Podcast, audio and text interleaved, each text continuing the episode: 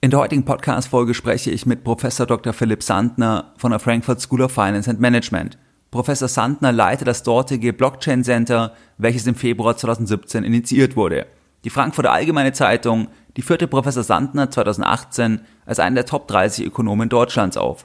Weiterhin gehört er laut Kapitalmagazin zu den Top 40 unter 40. In dem heutigen Gespräch, da sprechen wir unter anderem über das bevorstehende Bitcoin Halving, was bedeutet dies möglicherweise für den Bitcoin-Preis und was ist die dahinterstehende Logik. Wir sprechen auch über das Thema Bitcoin im Crash, das heißt könnte Bitcoin theoretisch im Crash auch als sicherer Hafen durch die Anleger wahrgenommen werden.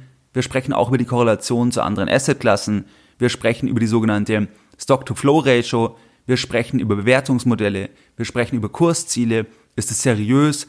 Ist es möglich, bei Bitcoin ein Kursziel abzugeben? Und hier gibt es ja sehr, sehr unterschiedliche Einschätzungen. Das heißt, manche Experten sehen hohe fünfstellige Stände, andere gar sechs- oder siebenstellige Stände und andere wiederum sehen den Bitcoin-Preis bei null. Darüber sprechen wir über diese vielen verschiedenen Einschätzungen. Wir sprechen auch über die größten Kritikpunkte, die es in Bezug auf Bitcoin häufig gibt und wie man diese teilweise entkräften kann. Wir sprechen ferner über Libra. Das heißt, was war die Idee von Libra, von Facebook? Was ist da jetzt der Status quo? Und warum haben sich manche Gründungsmitglieder, wie beispielsweise Mastercard, zurückgezogen? Wir sprechen ferner über ein Thema, was in der Blockchain-Welt derzeit sehr, sehr populär ist. Das ist das Thema DeFi, Decentralized Finance. Was steckt da dahinter? Und wir sprechen auch über das 1000 Euro Portfolio von Professor Sandner und seinem Team. Das heißt, die haben hier ein Portfolio, ein Beispielportfolio aufgebaut, wo es auch einen Artikel gibt und dort haben die dann in zehn verschiedene Assets jeweils 100 Euro investiert und dokumentieren dann das Ganze, wie sich das entwickelt und diese Assets sind alle in diesem DeFi-Bereich. Da sprechen wir darüber, was hat das Ganze auf sich. Wir sprechen ferner über die Crypto-Assets-Konferenz, die Professor Sandner und sein Team veranstaltet und auch über sein Buch, was er mit anderen Autoren geschrieben hat, und zwar der Blockchain-Faktor und über viele weitere spannende Themen. Viel Spaß bei der heutigen Podcast-Folge. Herzlich willkommen bei Geldbildung, der wöchentliche Finanzpodcast zu Themen rund um Börse und Kapitalmarkt. Erst die Bildung über Geld ermöglicht die Bildung von Geld. Es begrüßt dich der Moderator Stefan Obersteller. Herzlich willkommen bei Geldbildung. Schön, dass du dabei bist. Jeden Sonntag, da halten deutlich über 10.000 clevere Privatanleger meinen wöchentlichen Geldbildung-Newsletter und das Ganze seit vielen Jahren, seit 2014 und pünktlich versendet wie ein Schweizer Uhrwerk jeden Sonntag. In dem wöchentlichen Geldbildung-Newsletter, da sprechen wir über weitere Aspekte, die dich bei deiner Geldanlage in Eigenregie unterstützen die dich bei deiner Altersvorsorge in Eigenregie unterstützen. Und diese Aspekte findest du nicht im Podcast und auch nicht auf der Webseite. In der Vergangenheit sprachen wir hier über Themen wie neue Investments von Star-Investoren oder über politische Entwicklungen, wie beispielsweise das Thema Bargeldbeschränkungen, was gibt's dort für Entwicklungen, was gibt's für wichtige Entwicklungen beim anonymen Goldkauf beispielsweise oder auch bei der neuen Fondsbesteuerung. Das heißt, du erhältst hier weitere Impulse, weitere Inhalte, die dich unterstützen. Wenn du hier noch nicht dabei sein solltest, dann schließe dich uns gerne an. Das Ganze ist für dich kostenfrei und du kannst dich jetzt anschließen, indem du auf www.geldbildung.de gehst und dich direkt auf der Startseite mit deiner E-Mail-Adresse für das kostenfreie sonntägliche Format einträgst. Wir gehen jetzt direkt in das spannende Gespräch mit Professor Dr. Philipp Sandner. Das Gespräch ist in Frankfurt entstanden. Ja, Philipp, herzlich willkommen bei Geldbildung. Herzlich willkommen in der Show. Schön, dass heute ein zweites Gespräch, du warst ja schon mal vor circa einem Jahr zu Gast, dass jetzt ein zweites Gespräch hier wieder bei dir in Frankfurt klappt. Wir nehmen das Gespräch Anfang Februar 2020 auf und jetzt ist ja hier in Bezug auf Bitcoin ein Thema sehr, sehr aktuell. Das ist das Thema Bitcoin Halving. Vielleicht kannst du zum Einstieg mal den Hörern beschreiben, was steckt da dahinter, was bedeutet diese Reduktion der Blockbelohnung? Genau, also ich freue mich, Stefan, dass ich äh, mit dir hier sprechen darf. Äh, ist mir eine Ehre, hat letztes Mal auch sehr viel Spaß gemacht und äh, ich freue mich natürlich auch, dass das Thema Blockchain, Bitcoin und so weiter bei dir äh, immer mal wieder auftaucht. Äh, möglicherweise wird es ja in Zukunft wichtiger. Und äh, jetzt einfach direkt äh, los zu deiner Frage. Ähm, vielleicht einfach nochmal ganz kurz, äh, der Bitcoin ist formell eine Kryptowährung, wobei eigentlich das Wort Währung so inhaltlich falsch ist. Man spricht eigentlich inzwischen äh, eher von Kryptoassets und auch ja. das Finanzministerium hat das Wort inzwischen auf Deutsch übersetzt. Äh, Im Gesetz spricht man von Kryptowerten. Das ist so die, die das neue Wort äh, in den neuen Gesetz, äh, Gesetzesregelungen, auf die wir gerne auch noch eingehen können. Das ist zum 1. Januar in Kraft getreten. Das sind die Kryptowerte, gehört auch Ethereum dazu. Und äh, vielleicht einfach da, um alle, alle wirklich abzuholen, der Bitcoin ist jetzt äh, vom Alter her elf Jahre alt, äh, hat eine Kapitalisierung ähm, von 177 Milliarden US-Dollar Stand heute. Der Preis ist Stand heute, Anfang Februar, bei 9.700 äh, US-Dollar. Ähm, gemeint wurden bis heute 18,2 Millionen Bitcoins und der Algorithmus beziehungsweise das ganze Netzwerk ist so aufgesetzt, äh, dass es maximal jemals 21 Millionen werden. Ähm, wer jetzt gerade mitgerechnet hat, kommt dann sofort zu dem Ergebnis, dass ja von den 21 Millionen jemals verfügbarer Bitcoins schon 18,2 Millionen vorhanden sind. Äh, das klingt jetzt viel, aber was man eben jetzt sieht, ist, dass ähm, man so langsam weniger Bitcoins pro Zeiteinheit erzeugt. Das sind, äh, da steckt das Mining dahinter und eben, wie du genau richtig gesagt hast, insbesondere eben das sogenannte Halving. Das bedeutet, dass äh, in regelmäßigen Abständen, so ungefähr alle 2, irgendwas äh, Jahre, äh, die, das Angebot an neu erzeugten Bitcoins pro Zeiteinheit reduziert wird, also faktisch halbiert wird. Und das nächste Bitcoin Halving äh, steht an im Mai. Und dann geht der sogenannte Block Reward äh, runter äh, auf die Hälfte, so dass dann letztendlich äh, weniger Bitcoins pro Zeiteinheit neu erzeugt werden. Und vielleicht einfach da nochmal eine, eine Fußnote dazu. Ähm, es ist so, dass, dem, äh, dass das Bitcoin-Netzwerk betrieben wird äh, von den sogenannten Minern. Das muss man sich vorstellen wie Data Center, die hier quasi rechnen. Und äh, die Architektur ist so, dass alle ungefähr 10 oder 11 Minuten ein neuer Block erzeugt wird, wo die neuen Transaktionen verpackt sind. Und dieser Block wird dann im Prinzip an diese Blockchain eben hinten angehangen. Und für jeden der sogenannten Miner weltweit, der eben in der Lage war, zu diesem Zeitpunkt den Block zu berechnen, der bekommt dafür eine Belohnung, dafür, dass er diesen Block berechnet hat. Das ist wie so eine Art Rätsel, was da mathematisch gelöst werden muss. Und derjenige, der dann diesen, Block Reward bekommt, äh, der erhält dann quasi vom System Bitcoins gutgeschrieben. Diese Bitcoins äh, kann er am Markt verkaufen. Stand heute, wie gesagt, bei einem Preis von 9.700 Dollar pro Bitcoin. Äh, und dadurch erzeugt er Umsatz und diesen Umsatz investiert er natürlich auch in Hardware, in Strom, in Programmierer und so weiter, damit das äh, Data Center mit dem Mining überhaupt betrieben werden kann. Und am Ende bleibt natürlich auch noch eine Marge übrig und äh, diese Marge ist natürlich typischerweise positiv. Deswegen macht das Data Center all das überhaupt. Äh, gibt einen guten Grund, nämlich das Data Center will natürlich profitabel arbeiten und dafür ist eben der Block Reward eben ganz entscheidend.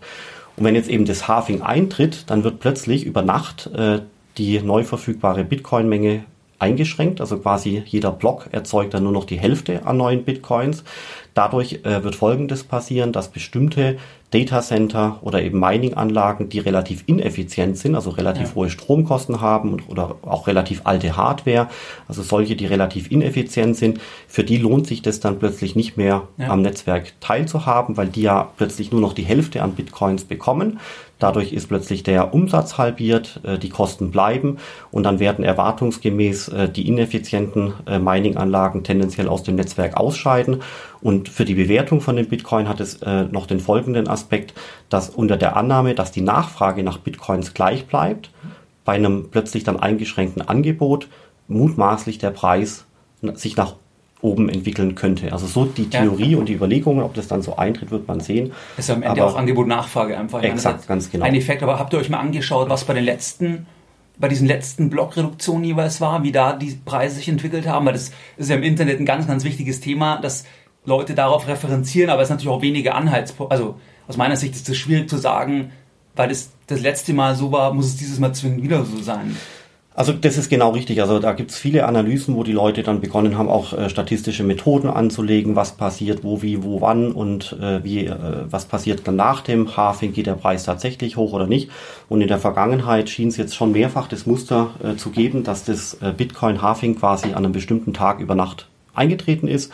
Ähm, und dann hat sich der Preis zunächst mal gar nicht äh, signifikant nach oben oder nach unten entwickelt, ging einfach so weiter.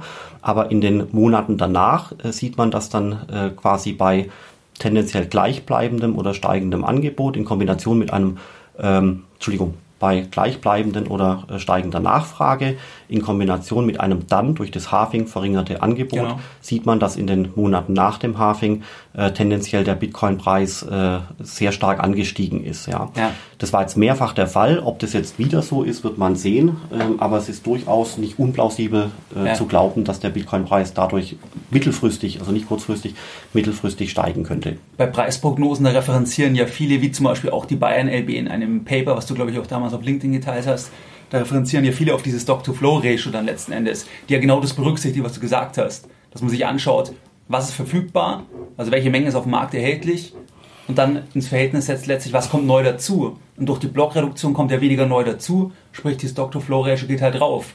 Ähm, und da leiten sie ja dann auch Preisprognosen ab. Da würde mich deine Meinung mal interessieren. Wie sinnvoll findest du das, wenn, wenn Institutionen sagen oder Analysten, das ist eine Prognose, dass man sagt, 60.000, 80.000. Natürlich in diesen Papern, da sind die ja immer differenzierter, aber, aber dann am Ende hat man die Headlines in den ganzen, in den ganzen Medien. Das ist das Ziel. Also wie siehst du das, dass, dass, weil es ist ja letztlich nicht möglich, einen genauen Preis zu sagen. Man kann natürlich irgendwelche Modelle und so machen, wie jetzt, dass man das sich auf die Stock-to-Flow bezieht. Aber wie siehst du so genaue Prognosen, dass jemand sagt, 80.000 Ende 2020, Ende 2021? Was ist da deine Haltung dazu? Also das ist, äh, das ist total spannend, das zu beobachten, aber ähm, die, die, äh, das Resultat im Markt, also quasi die Preisbildung, ist eben, wie du selber gesagt hast, natürlich ein Resultat von Angebot und Nachfrage und niemand kann äh, die, vor allem die Nachfrage vorneweg äh, beobachten oder ja. antizipieren. Äh, interessanterweise ist es so, dass bei dem Bitcoin ähm, das Angebot klipp und klar ähm, gescheduled ist, sagt man. Also das ist quasi vorberechnet. Man weiß ganz genau, welche Bitcoins wann auf den Markt kommen.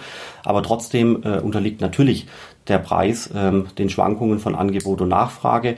Ähm, und ähm, solchen Expertenmeinungen zufolge ist, ist es ehrlich gesagt kritisch diesen äh, zu glauben, ja. weil es gibt auf der einen Seite Experten, also wirklich Experten, die sagen, das ganze Bitcoin-Thema ist vollkommener Murks, die Regulatorik haut ja. da irgendwann drauf und dann ist es weg, dann wäre der Preis null. Und andere Experten, ähm, auch die Bayern LP mit äh, ihrer wirklich spannenden Studie, die sagen das Gegenteil, die sagen, ähm, dieses Stock-to-Flow-Model, können wir auch ja. gerne gleich nochmal vertiefen, ähm, ist einschlägig, das hält und nach diesen Berechnungen ähm, müsste der Bitcoin-Preis irgendwann 60.000, ja, genau. 100.000 sein, also Faktor 10 von jetzt an nach oben oder Faktor 6 von jetzt an nach oben. Ähm, und was ich halt sagen will, ist, äh, dass äh, die Experten auf der einen äh, Seite ja. eben eine Kapitalisierung von wirklich mehreren äh, Billionen äh, vorhersehen ja. und andere Experten erwarten eine Kapitalisierung von nahe Null. Und jetzt soll sich der Markt äh, effizient eine Meinung bilden mit einer Punktschätzung von exakt ist 9000. Ja. Exakt, ja. genau, weil die Expertenmeinungen so auseinander äh, kennst schwanken. Du, kennst du Nawal Ravikant? Nawal, ähm, ja, der hat auch einen ja, Podcast und so weiter. Der hat mal einen super Satz gesagt, dass wenn man genügend Leute fragt, auch Experten, in the end it, cancel out, it cancels out to zero. Weil es hebt sich dann auf, weil es geht ja immer um die Zukunft. Und da kann ich ja auf Basis meiner Brille, meiner Erfahrung, meiner Sichtweise immer auch eine andere Haltung entwickeln. Und ähm, deswegen wird es wahrscheinlich da auch ähnlich sein, dass es wahrscheinlich viele gibt, wie du sagst, die auch Experten sind, aber die sagen, sie sehen da gar nicht den Wert und andere ganz hohe Werte sehen. Und dann am Ende muss ja jeder Anleger oder der ist damit beschäftigt, potenziell seine eigene Haltung zum Thema entwickeln. Auf Basis von Informationen, wie wir heute einen Beitrag leisten, wo jeder dann selber die Information aufnehmen kann. Genau, also das ist äh, die, die analoge Beispiel wäre, wenn ich dich fragen würde, äh, wo steht die Apple-Aktie in einem Jahr ja, genau. oder in einem halben Jahr? Also jetzt ja. momentan sind wir bei einer Bewertung, glaube ich, von 1,1 Billionen oder sowas. Ja. Ähm, ähm, also 1000 äh, plus x Milliarden ist wirklich viel, viel, viel äh, Geld. Ähm, aber die Frage ist, was passiert mit Apple? Haben die weiterhin so tolle genau. Erfolge? Geht es hoch um plus 40 Prozent oder geht es runter? Ähm, und dann gibt es eben Experten, die sagen Hü oder Hot. Bei Bitcoin ist es aber eben so, dass die Expertenmeinung weit sehr weit auseinanderklafft, ja. weil es auch ein weltweites Phänomen ist und weil man auch bis heute noch nicht weiß, wie die Regulierungen äh, und die genau. Staaten wirklich in Gänze sich mit dem Thema ja. ähm, zufriedenstellen. Wobei Ähm, ich bin ehrlich gesagt ja gar nicht so negativ, wie das jetzt klingen mag, ganz im Gegenteil, weil man sieht momentan, dass äh, in vielen Ländern wirklich sehr positive, also Bitcoin-freundliche Regulierungen äh, kreiert werden, auch in Deutschland im Übrigen, äh, so dass fast überall, also wirklich in vielen wichtigen Ländern momentan die regulatorische Basis geschaffen wird, dass zum Beispiel auch Banken, äh, Vermögensverwalter und ähnliches auf einer rechtlich sicheren Basis, wie am Kapitalmarkt eben sonst ja auch, auch in Bitcoin investieren ja. könnten. Ja, ganz, und das ist natürlich eine riesen, ein riesen Volumen nochmal, was reinkommen könnte. Weil ich denke heute, aus meiner Sicht, auch wenn man Privatanleger anschaut, bei institutionellen ist ja nochmal eine andere Frage, auch der Rechenschaft und dass das strukturierter sein muss, aber auch bei Privatanlegern, dass viele das Thema, wie finde ich den Zugang mit der Sicherheit und so weiter, dass das eigentlich viele abschrecken, damit auch den, den Markt begrenzt ein bisschen. Genauso ist es und, und vielleicht, ähm, also meine Meinung ist eben folgende, ich glaube, das ist auch anerkannte äh, Tatsache, dass äh, das Thema Bitcoin, so wie es sich eben heute entwickelt hat, primär getrieben wurde von Retail-Investoren, also von privaten Individuen. Das hat den Grund, dass wenn ich Bitcoin kaufe, dann bin ich natürlich für mich selbst verantwortlich. Ja. Ich kann die Bitcoin auf meinem Computer besitzen oder zum Beispiel äh, bei einer Kryptobörse oder auch bei der Börse Stuttgart inzwischen. Dann passen die auf mich auf ähm, und das gilt jetzt mal zunächst für die Vergangenheit. Und für die Zukunft ist es schon denkbar, dass jetzt zu diesen Retail-Investoren eben auch noch institutionelle Investoren hinzukommen, die an dem Thema Interesse haben. Und äh, das kommt jetzt aus meiner Sicht so langsam und zwar aus zwei Gründen. Erstens mal ähm, gibt es, wie gesagt, diverse Staaten, die halbwegs Bitcoin-freundliche Regulierungen äh, schaffen, so dass quasi ein institutioneller Investor auch auf fremde Rechnung Bitcoins ja. halten darf. Plus die technische Basis äh, der Verwahrung verändert sich, so dass tatsächlich auch Bitcoins äh, sicher verwahrt werden können. Also es gibt weltweit momentan 150 zumeist Startups, äh, die Softwarelösungen anbieten, um Bitcoins äh, sicher zu verwahren. Und gerade durch die neueren Gesetze jetzt, äh, die im Januar in Kraft getreten sind hier in Deutschland, ähm, ist in Deutschland jetzt zunehmend der Boden bereitet, dass die Regulatorik Bitcoin-freundlich grundsätzlich ist und dass es auch wirklich zahlreiche tolle Startups gibt, die den Banken zum Beispiel oder Asset Managern helfen können, Bitcoin sicher zu verwahren. Ja. Und da kann man schon mit guten Gründen davon ausgehen, dass in Q2 oder in Q3 äh, diesen Jahres diese Infrastruktur also rechtlich verwendet und technisch solide umgesetzt wird, so dass dann der gewillte Investor ja. tatsächlich auf eine rechtlich und technisch sichere Basis Geld investieren können. Äh, weil man muss sich ja das mal vergleichen mit anderen Ländern, wo das Thema Bitcoin äh, äh, nicht so positiv äh, bedient wird. Äh, zum Beispiel Indien ist so ein Land und in gewissem Maße auch China. Das hätte ja auch sein können jetzt hier in Deutschland, äh, dass man sagt, so Bitcoin, man möchte das unter keinen Umständen haben, wird schwerer gemacht, es zu besitzen. Regulatorisch wird es derart hart angepasst oder angefasst, äh, dass es niemand mehr macht. Ähm, und das hätte natürlich dann natürlich eher einen negativen Effekt auf, auf, auf den Preis. Aber man sieht, dass wirklich äh, gerade jetzt in, vor allem in der Schweiz ähm, und auch in Deutschland, auch in Liechtenstein, Österreich und einigen anderen europäischen Ländern äh, die äh, Regulierung grundsätzlich Blockchain-freundlich ist, ja. damit aber auch kryptowährungsfreundlich und damit natürlich auch Bitcoin-freundlich. Ähm, und dann müsst, könnte das eintreten, was ja. wir gerade besprochen haben. Glaubst du, die Politik hat gesehen, dass sie das ja nicht verhindern können, weil verbieten kann man es ja in dem Sinne nicht und haben das deswegen gemacht, dass man sich deswegen entschieden hat, zu sagen, ja gut, wenn wir es letztlich nicht verhindern können, wir können zwar die Einstiegspunkte verbieten und so weiter, aber im Endeffekt können die Börsen wieder woanders hingehen. Glaubst du, das war der Hintergrund oder glaubst du, die Politik hat wirklich gesehen, das ist eine Riesenchance, was ich zum Beispiel bei der Schweiz stark glaube, dass sie jetzt sagen, wenn wir da die Regulatorik richtig legen, dann, dann ist es ein Boom wie ein Zug und so weiter. Ähm, was glaubst du, was bei der deutschen Politik jetzt da so der, der Triggerpunkt war? Weil die, die Kommentierung war ja bei Bitcoin, hat mich überrascht, dass es ja eigentlich positiv war. Im Vergleich zu Libra dann zum Beispiel, wo wir später noch drauf kommen. Was glaubst du, was, sind, was waren da was da deine Einschätzung zur deutschen Politik? Ja, also vielleicht äh, genau, was ist genau passiert? Ähm, ähm, also erstens mal ist im Sommer 2019 die äh, Blockchain-Strategie für Deutschland ähm, verabschiedet worden. Das ist so ein Maßnahmenkatalog, wo wirklich auch tolle Punkte drinstehen. Andere Sachen sind so ein bisschen so ein Sammelsurium, aber in Gänze ist es positiv und das ist ja toll, wenn äh, in dem Fall die Bundesregierung mit äh, dem Wirtschafts- und dem Finanzministerium das Thema mit einer Blockchain-Strategie äh, belegen, äh, weil wenn die Strategie und das Dokument im Sommer veröffentlicht wurden, ja. dann geht diesem, dieser Veröffentlichung ja in so einem Beamtenapparat 1,5 Jahre Meinungsfindung, Ausbildung, Abstimmung und so weiter äh, voraus. Das heißt, die Leute in Berlin haben sich wirklich frühzeitig und lange und tiefgehend mit dem Thema beschäftigt und haben das auch, soweit ich weiß, alles selber durchdrungen und selber gemacht. Okay, ja, die haben nicht gesagt, so hier Beratungshaus macht uns irgendwie eine Blockchain-Strategie oder hier Rechtsanwaltskanzlei äh, macht was, sondern äh, der Beamtenapparat hat es selbst gemacht, hat sich selber äh, ausgebildet, was das angeht. Und da ist natürlich Berlin auch eine gute Stadt, weil dort ähm, gerade sehr viel Blockchain-Wissen sich äh, angehäuft hat bei vielen, vielen äh, Startups. Und mein Eindruck ist, dass äh, jetzt zu den Gründen, ähm, dass, dass dieses ganze Konvolut dort in Berlin, also hier Politiker, Parteien, äh, Lobbyisten, Kryptounternehmer, smarte Blockchain-Rechtsanwälte und so weiter. Das hat dazu geführt, dass äh, man gesagt hat, man muss eigentlich ähm, zwei Dinge jetzt beachten. Erstens, das Thema Geldwäsche muss in den Griff ja, bekommen genau. werden, weil natürlich äh, der Bitcoin wie andere Währungen auch, äh, auch für äh, schlimme Dinge äh, eingesetzt wurde. Deswegen ist das Thema Geldwäsche so der die primäre Motivation. Gleichzeitig gibt es aber auch einige Leute, die sagen, das Thema Blockchain ist wirklich ein Gamechanger, weil das die gesamte Wirtschaft äh, verändern kann. Also Blockchain, ja, ja. Nicht, die, nicht der Bitcoin. Äh, und deswegen lass es uns doch mal analysieren, wo sind denn die Chancen, auch für die deutsche Industrie. Und ähm, wenn da die Chancen wirklich äh, so sind, wie sie da offenbar auf dem Tisch liegen. Was müssen wir machen, dass diese Chancen sich materialisieren? Und dann kommt man am Ende raus, dass die Regulierung aktiv werden ja. muss, damit ein Unternehmen einen sicheren Rechtsrahmen vorfindet, äh, in dem dessen, in dem es agieren kann, ja, oder Entscheidungen treffen kann.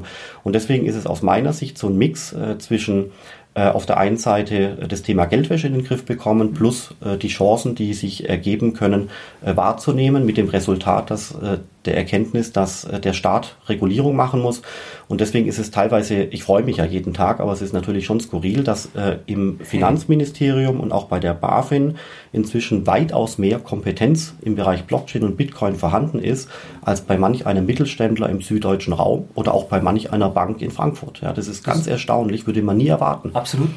Aber vielleicht war das dann der, Grund, dass die Manpower da gebunden war, dass dann in anderen Bereichen, wie zum Beispiel Finanztransaktionssteuer, da haben dann die Kompetenzträger gefehlt, ähm, wenn man sich da Entscheidungen anschaut. Aber, aber das nur am Rande. Das wäre dann ein Beispiel, wo die Rahmenbedingungen mal, mal gut gelegt ähm, ähm, werden. Was mich jetzt interessieren würde, Philipp, das Thema Bitcoin im Crash. Du hast ja vorher gesagt, wie lange es den Bitcoin schon gibt wenn wir uns jetzt mal einzelne Tage anschauen, zum Beispiel wir sprechen ja Anfang Februar 2020, da gab es ja mal den einen oder anderen Tag mit einem kleineren oder größeren Sell-off in Bezug auf die Corona-Thematik jetzt jüngst. Und ähm, was mir da aufgefallen ist, dass der Bitcoin teilweise außerordentlich stark performt hat. Ähm, also dass wirklich da mehrere Prozent nach oben versus Gesamtmarkt 1, 2, 3 Prozent nach unten, wenn man sich jetzt irgendwie den DAX oder irgendeinen europäischen Index oder auch amerikanische Indizes anschaut. Das heißt, was ist deine Hypothese? Glaubst du, in einem Crash, in einem Ausverkauf im Aktienmarkt, könnte Bitcoin sich sogar als Safe Haven entwickeln, wie Gold oder der Schweizer Franken oder, sag ich mal, kurzlaufende US-Anleihen, dass da die Renditen fallen, Anlegerkapital reingeben, also dem Staat zu glauben noch heute? Glaubst du, dass die, die Möglichkeit gibt bei Bitcoin oder was ist da deine Einschätzung? Also ich meine, die Frage ist sehr spannend und ehrlich gesagt, äh, da kann man Stand heute nur äh, äh, Vermutungen anstehen, weil halt das sich sehr schnell bewegt und die Leute kommen gar nicht so schnell hinterher, solide Analysen zu machen, wie dann Dynamik schon wieder fünf Schritte weiter ist. Ähm, aber vielleicht einfach was, was eigentlich hier passiert aus meiner Sicht ist folgendes, dass quasi die Leute versuchen zu verstehen, was Bitcoin eigentlich ist. Ja, ja Bitcoin ist äh, entstanden durch das White Paper von dem Satoshi Nakamoto, den wir jetzt immer noch nicht kennen. Und das Paper hieß ähm, Electronic Cash Payment System oder so ähnlich. Ja, Das liegt natürlich nahe, dass es so eine Art Währung sein soll. War es am Anfang auch. Ja, also ja. Bit, äh, viel Bitcoins im Markt, Preise halbwegs äh, stabil so die ersten ein, zwei Jahre, also wirklich im Euro-Bereich, ja, ganz niedrig und die Anstiege kamen ja erst später. Ähm, dann hat man viel begonnen, darüber nachzudenken, was ist denn Bitcoin eigentlich? Ähm, die Leute argumentieren inzwischen, dass es von der Architektur eigentlich eher ist wie so eine Art äh, Goldsystem, ja, mit, äh, mit den Mining-Anlagen. Das ist alles von der Architektur her sehr ähnlich wie, äh, wie Gold. Ähm, und damit sagen die Leute inzwischen oftmals, äh, Bitcoin ist eigentlich äh, digitales Gold. Ja, ja. Genau.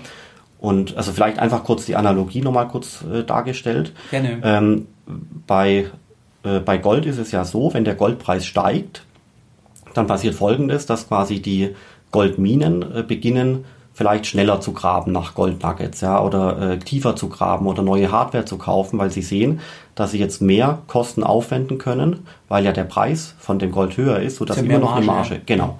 Und wenn der, äh, wenn der Goldpreis fällt, dann führt es dazu, dass Goldminen entsprechend umgekehrt natürlich beginnen, ihren Betrieb einzustellen. Ähm, das Schürfen nach Gold ist auch erratisch. Also ich habe irgendwie so einen Berg vor mir, da muss ich durch oder ich gehe irgendwo in den Boden rein und ab und zu finde ich Gold, eine Goldader oder halt auch nicht. Ähm, das ist quasi probabilistisch, aber wenn ich genug Ressourcen reinstecke und wenn die äh, Gewinn- und Verlustrechnung der Goldmine stimmt, dann bleibt unterm Strich was übrig. Und genau die gleiche Architektur gibt's bei Bitcoin auch. Ich habe die Mining-Anlagen, die heißen ja auch so, äh, wo quasi nach Bitcoins in Anführungszeichen geschürft werden. Es gibt effiziente äh, Mining-Anlagen, wo der Strom günstig ist und es gibt ineffiziente, wo der Strom teuer ist oder auch die Hardware alt. Äh, und äh, die Leute fangen an, mehr Geld in Bitcoin Mining zu investieren, wenn sie erwarten, dass der Preis hochgeht, weil dann die Marge entsteht. Ja, genau. Oder wenn der Preis runtergeht, dann fallen, dann gehen quasi die Mining-Firmen aus dem System raus und stellen ihren Betrieb ein. Hat man vor einem Jahr auch gesehen, da wurden tonnenweise Mining-Anlagen wirklich verschrottet, äh, weil sie nur noch unprofitabel äh, arbeiten konnten. Das heißt, die Analogie zwischen ähm, Stand heute, ja, zwischen Gold und Bitcoin als digitalem Gold kann man, kann man durchaus glauben. Das macht äh, mit ein paar Abstrichen Sinn. Und deswegen ist man so langsam eben dabei, jetzt zu den Korrelationen äh, zu, zu lernen und sich auch damit abzufinden, was ist denn Bitcoin eigentlich. Und deswegen ist Bitcoin eigentlich inzwischen am ehesten äh, zu verstehen als äh, digitaler Rohstoff, also als Commodity. Und so kam ja die Bayern LB auch auf die Idee, also Den Folge von anderen, ja. genau. Ähm, also die Bayern LB hat es nicht alleine gemacht, aber sie hat es toll aufgearbeitet, ähm, zu sagen, wenn unter der Annahme, dass Bitcoin funktioniert wie ein Rohstoff, dann funktioniert ja diese Stock-to-Flow-Metrik. Das heißt, man kann messen, wie viel dieses Rohstoff ist im Umlauf, wie viel dieses Rohstoff kommt neu so, dazu. Jedes ja, genau. genau, neu dazu. Dann bilde ich den Quotient daraus und dann entsteht diese Stock-to-Flow-Metrik, äh, die jetzt zum Beispiel bei Gold im klassischen Bereich am höchsten so, ist. 50, ja, ja, genau so plus minus 50, die ist da am höchsten. Silber ist niedriger, Platin ist niedriger und so weiter, aber bei Gold ist sie am höchsten. Und der Bitcoin ist Stand heute, wenn ich es jetzt richtig erinnere, bei irgendwas 35 gegeben, diese Metrik. Ähm, und wenn jetzt das Halving eintritt äh, im Mai, dann ist äh, die, äh, die Bitcoin-Metrik für diesen Stock-to-Flow-Ratio äh, bei auch irgendwas plus minus ja. 50. Ja, genau. das heißt, da argumentiert wirklich die Bayern LB, das ist auch sehr mutig und auch beeindruckend, dass ab dem Mai ähm, der, der Bitcoin einen ähnlichen Härtegrad aufweist äh, wie äh, Bitcoin.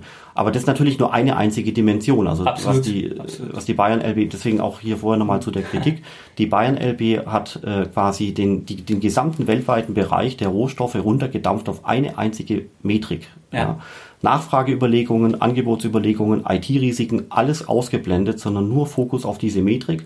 Und dann kommt es natürlich raus. Das kann man glauben, aber natürlich gibt es auch, nicht, ja. genau, ja, gibt's aber auch viele Gründe, IT-Risiken und ähnliches, wo man sagen kann, so war halt hier habt ihr nicht hingeschaut und da habt ihr was äh, übersehen und so weiter.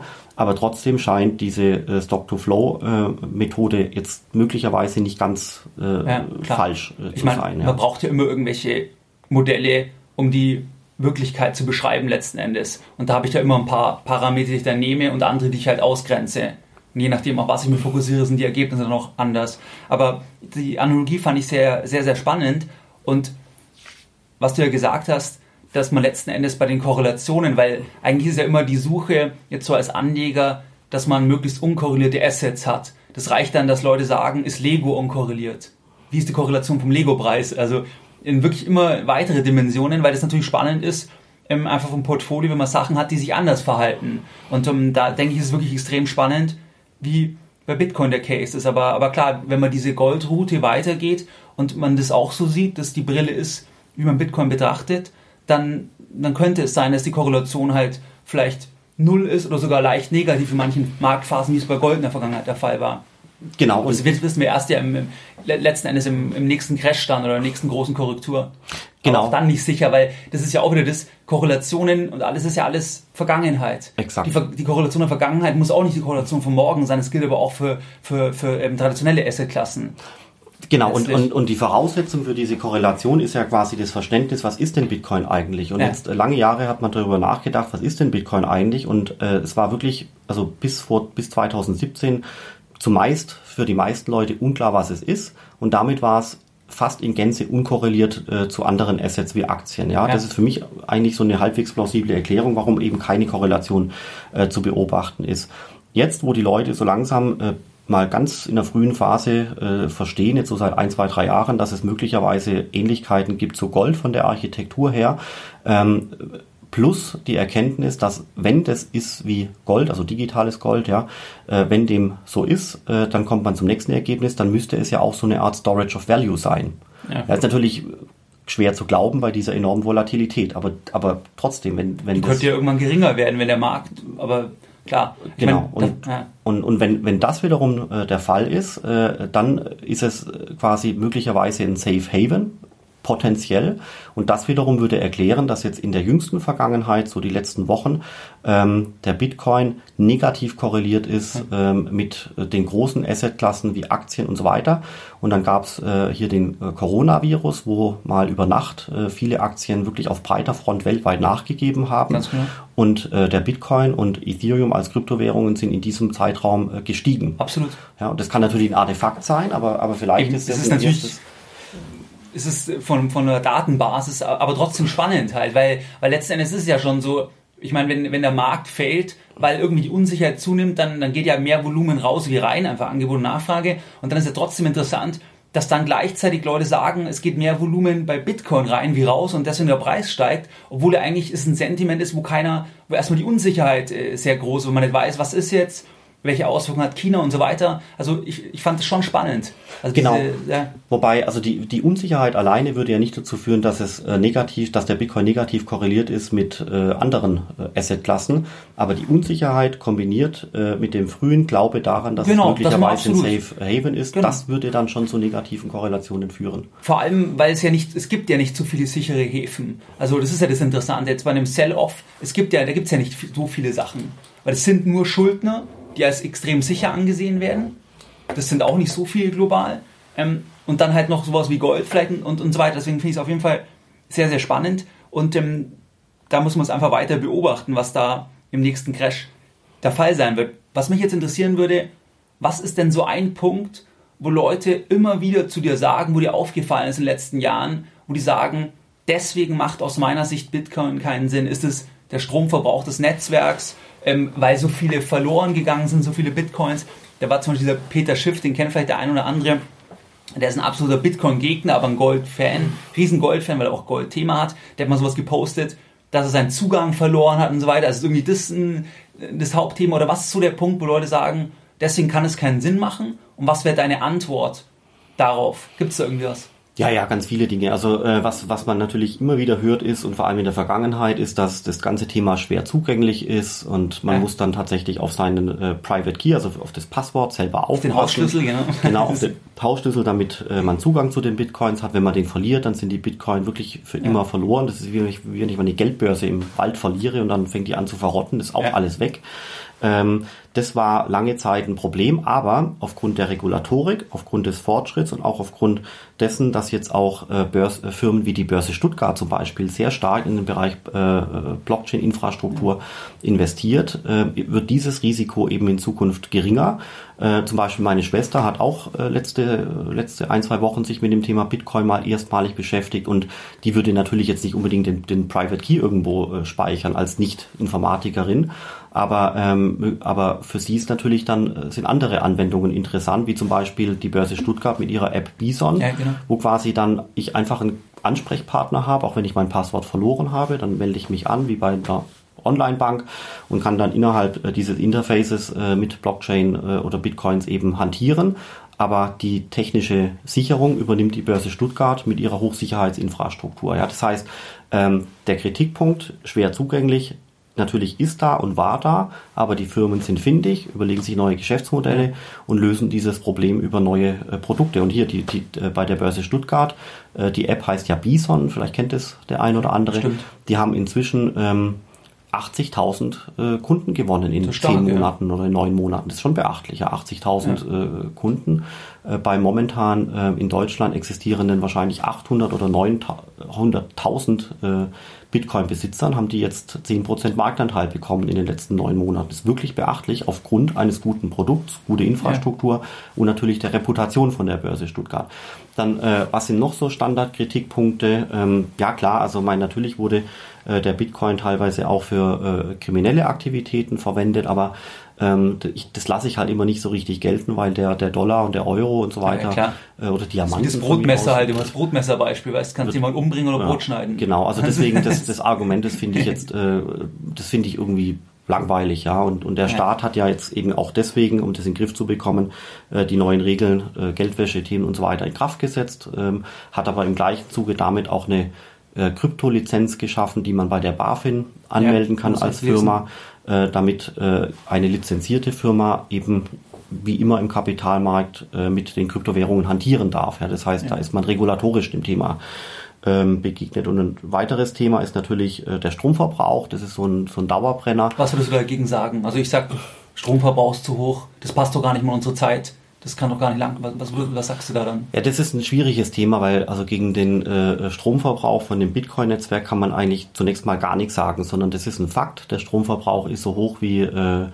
ganz Österreich oder ganz Venezuela und wirklich, also wirklich Minute für Minute, ja. Tag für Tag wird so viel Strom durch Bitcoin äh, verbraucht. Äh, Außer relativieren könnte man es. Man könnte versuchen, es zu relativieren. Ja, man muss halt, genau, also deswegen zunächst mal gegen den Stromverbrauch kann man nichts sagen. Ja, äh, ja. das ist ein, ist ein Fakt, das ist auch nicht schön. Das Problem ist aber, es ist unabänderlich. Äh, man kann es nicht ändern äh, auf die kurze Frist. Man könnte mittelfristig den Softwarecode anpassen, aber das sind äh, von der Governance her sind es äh, Prozesse, die dauern Jahre, äh, bis da das Update auf bis zu 10.000 Rechenknoten mehr oder weniger gleichzeitig eingespielt äh, wurde.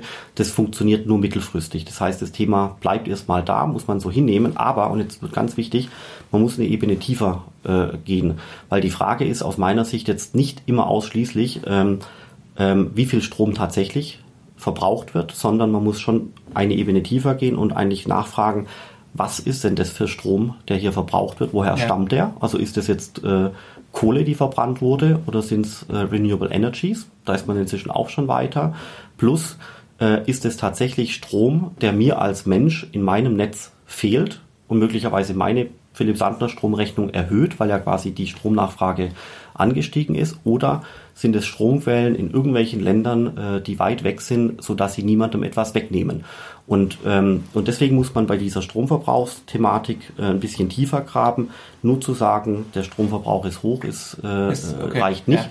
Und man weiß inzwischen, und das ist wirklich spannend, dass ähm, der, dass der Bitcoin eben äh, mit seinen Mining-Anlagen überall auf der Welt dazu tendiert, dass eigentlich äh, so eine Art Race to the Bottom stattfindet. Das heißt, die Mining-Anlage bleibt langfristig im Netzwerk, die Zugang hat zum günstigsten Strom.